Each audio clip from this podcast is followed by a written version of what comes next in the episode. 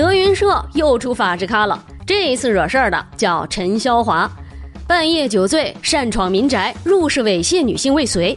哎呀，郭老师真不省心呐！那句话是怎么说的来着？相声都是编的，这段是真的。敢说敢逼逼，我是不偏不倚，要来说说公道话的八万。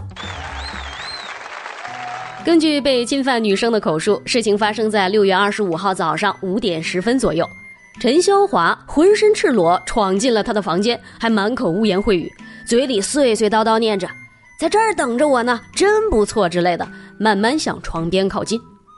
大家想，你睡睡觉呢，突然睁眼看到个这，瘆人不瘆人呐？他随即大声呼救，喊醒了隔壁的室友，并趁机找到电话报警。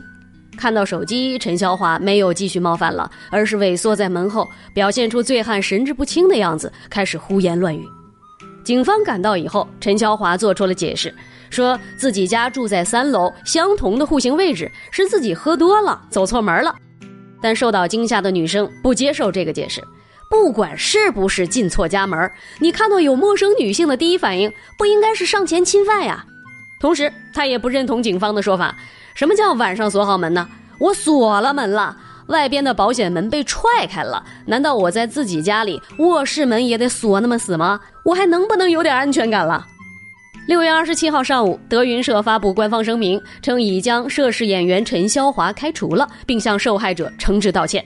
紧接着这一天呢，各式讨论信息汇总扑面而来。我们先来说一说陈潇华其人。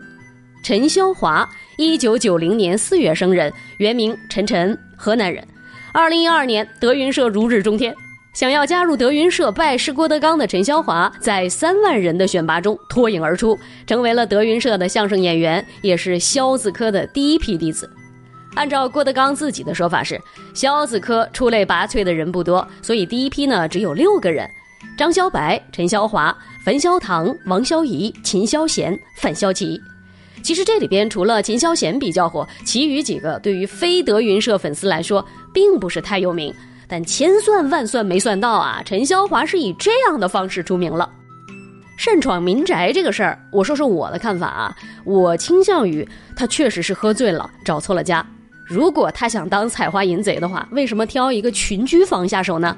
大张旗鼓的踹门，毫不掩饰的往屋里进呢？他不像是有计划的蓄意犯罪。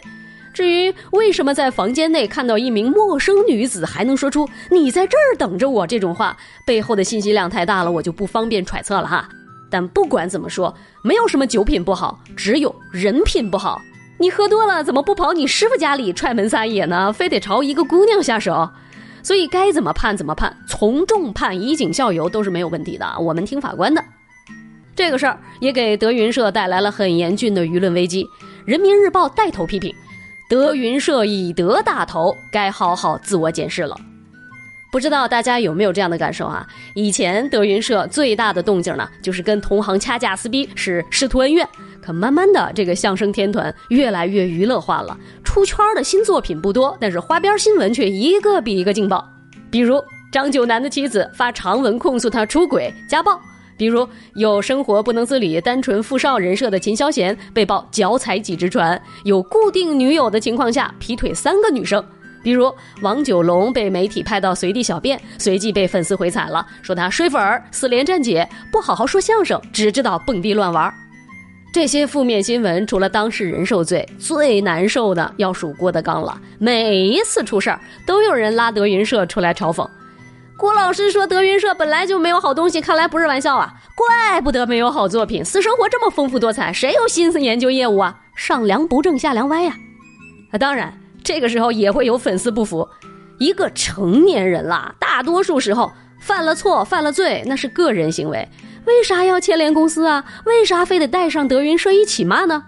哎，这个咱就得好好说道说道了。”郭德纲为啥一批一批的培养徒弟？为啥一批批一代代的徒弟都得有站得住的流量和角儿呢？不仅仅是为了艺术的传承吧？开门做买卖不谈钱那就虚伪了。培养出来角儿才能带来更好的经济收益，买卖才能越做越大，良性循环。那么敢问一句：今时今日，一个相声演员走红最快的捷径是什么呢？德云社背书它好使啊！因为你是郭德纲的徒弟，因为你是德云社的一员，吃相声这碗饭，别人就高看你一眼。这就是德云社的品牌效应了。既然你享受到了品牌的红利，难道你不能为这个品牌负责吗？你就是这个品牌的代言人呐！你出事儿了，连带着德云社吃锅烙，有问题吗？不过话又说回来了，德云社的牌子下还有很多其他艺人，人家兢兢业业说相声，也没有这些乱七八糟的事儿，凭什么也跟着挨着没来由的骂呢？郭德纲再厉害，再严苛，德云社现在也是公司化运作。你们在公司上班，公司管你那么多吗？出事了都怪老板教育员工无方吗？只能说心疼老郭，心疼那些有德行的好演员，辛辛苦苦打下的江山，怎么就赶上这些个货呢？敢说敢逼逼，我是八万，我们下期再见，拜了个拜。